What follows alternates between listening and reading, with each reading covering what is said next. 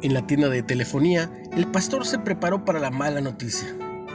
El teléfono que se le había caído estaba totalmente destruido, ¿verdad?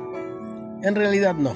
La empleada recuperó toda la información, incluidos los videos y fotos bíblicos que tenía, y también recuperó todas las fotos que había borrado de él. Además, me dieron un teléfono nuevo para reemplazar el roto. Recuperó todo lo perdido y aún más.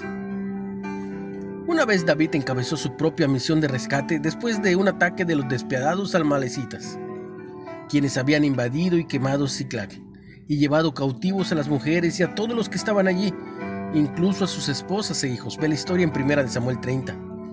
David y la gente que, que estaban con él alzaron la voz y lloraron. Los soldados estaban tan enojados con su líder que hablaron de apedrearlo.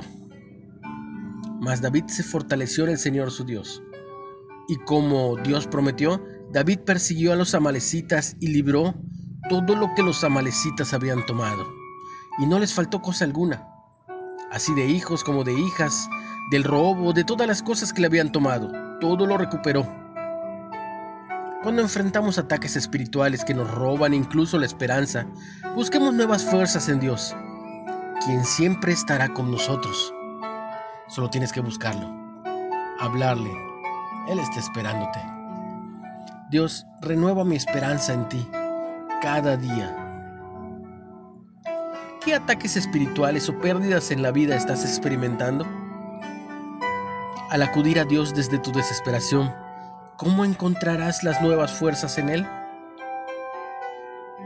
Como te dije anteriormente, solo tienes que hablarlo.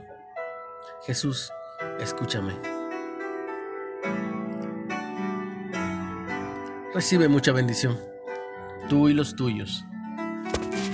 En el nombre de Jesús.